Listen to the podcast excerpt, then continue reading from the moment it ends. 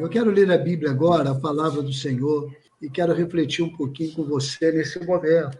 E eu separei aqui um texto da palavra do Senhor que está em, em Isaías 6.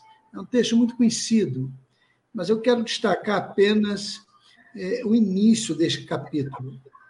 Diz assim: No ano em que morreu o rei Uzias, eu vi o Senhor assentado sobre um alto e sublime trono, e as orlas do seu manto enchiam o templo. Ao seu redor havia serafins. Cada um tinha seis asas. Com duas cobria o rosto, com duas cobria os pés e com duas voava. E clamavam uns para os outros, dizendo: Santo, Santo, Santo é o Senhor de toda a terra, Senhor dos exércitos. A terra toda está cheia da sua glória. E as bases dos limiares moveram-se à voz do que clamava, e a casa se encheu de fumaça. Então disse eu: Ai de mim, pois estou perdido porque sou homem de lábios impuros e habito no meio de um povo de impuros lábios, e os meus olhos viram o Rei, o Senhor dos exércitos. Então voou para mim um dos serafins, trazendo na mão uma brasa viva que tirara do altar com uma tenaz. E com a brasa tocou-me a boca e disse: Eis que isto tocou os teus olhos e a tua iniquidade foi tirada e perdoado o teu pecado. Depois disto, ouvi a voz do Senhor que dizia: A quem enviarei?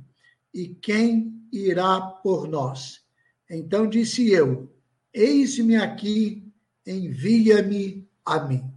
É muito é, interessante a gente lembrar o contexto dessa experiência que o profeta Isaías teve. O profeta Isaías era um profeta conhecido como profeta palaciano. Ele era um homem que exerceu o seu ministério no palácio, no meio da corte, no meio daqueles que dominavam e que dirigiam todo o cenário político e administrativo daquele reino. E num determinado momento, Isaías relata que ele, é, estando no templo, ele pôde perceber, no momento dramático, tenso e triste, o rei Uzias, um rei que tinha operado maravilhas no meio do povo, morreu, e aquele cenário preocupante, com a vacância do reino de Israel, trouxe para Isaías uma experiência muito especial, que foi a certeza de que se o reino terreno vagava, se no trono terreno não havia um rei, o Senhor dos exércitos, o Senhor eterno, o Senhor soberano, estava no trono dele, dirigindo toda a história da humanidade. É muito interessante esse cenário para que a gente sempre se lembre de que nenhuma situação, por mais, afrontosa, por mais tensa, por mais dramática, por mais cruel, por mais preocupante que seja, é capaz de tirar o domínio eterno do Senhor. O cenário da visão de Isaías é um cenário que sinaliza o Deus recebendo adoração, o Deus recebendo reverência, como ninguém recebe. Ele estava no comando e ele recebia reverência como uma autoridade que não se tinha comparação em toda a história que Isaías podia compreender. Meu querido, minha querida, eu sei que nós vivemos hoje no mundo um cenário preocupante. Eu sei que a gente vive um momento desconhecido. Eu sei que a gente vive um cenário em que as dúvidas surgem. Eu sei que é um momento em que a gente tem mais é, perguntas do que respostas.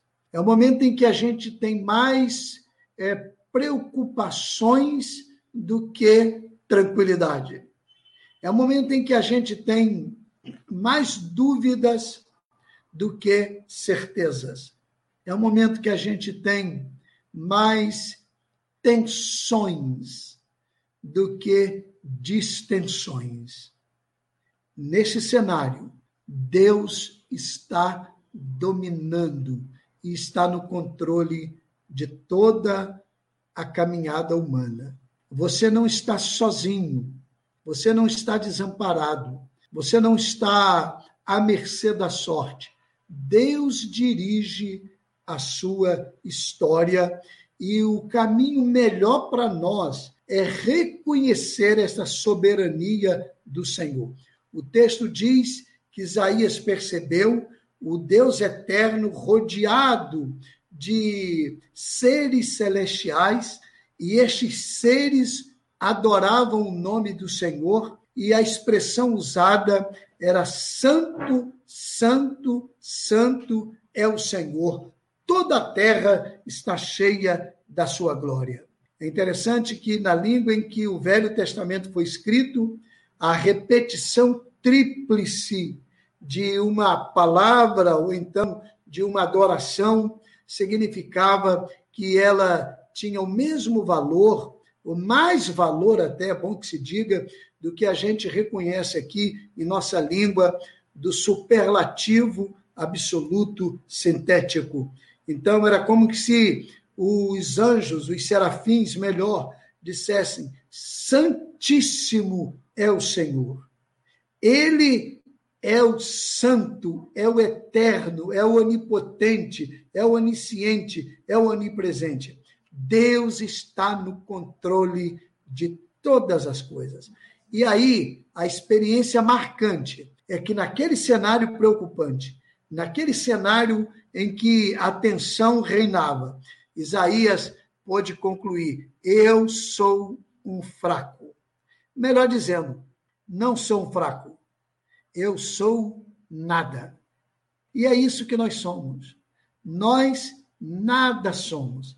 Isso não significa que devemos desenvolver e aprovar uma atitude de autoestima baixa. Não, não é isso, não. É reconhecer a nossa fragilidade. Mas não é uma fragilidade é, é, é, que tem alguma força. Não é uma fragilidade que, que é, pode despontar com algum poder. Nós nada somos diante da grandiosidade do Senhor. E ele viu: olha, eu sou pecador, eu vou perecer, porque eu, eu, eu vi agora o Rei da Terra, o Rei do Universo. Eu tive essa visão e eu sou impuro, eu sou um pecador, eu vou morrer. E aí, Deus então intervém. E a intervenção dele é ir ao encontro do profeta e purificar os seus lábios. Ah, que coisa linda! Neste momento, Deus pode ir ao seu encontro. Ele pode vir ao meu encontro, porque cada dia e cada momento é uma experiência nova. E com a intervenção miraculosa dele, operar uma bênção tremenda neste momento. Eu gostaria de convidar você a confiar nesse Deus eterno. Eu gostaria de convidar você a confiar nesse Pai bendito, nesse Deus amoroso, que, que desce da sua glória e vem ao nosso encontro, que sai da sua é, é, magnífica morada e vem habitar com a gente, que vem interceder por nós, que vem caminhar com a gente, que vem morar em nós. Foi isso que ele fez em Jesus e é isso que ele diariamente renova no coração de qualquer pessoa que desejar. No meio de uma tensão, de uma preocupação, de uma luta, de uma aflição, de uma tempestade, de um temporal, Deus é capaz de vir, é capaz de intervir e trazer bênção para nós. Confie nele, confie nesse Deus maravilhoso, confie nesse Pai eterno, confie nesse Deus extraordinário que é capaz de mudar os quadros e mudar o cenário, é capaz de mudar a experiência de cada um de nós, é capaz de mudar o cenário de toda a humanidade. E ele pode fazer isso.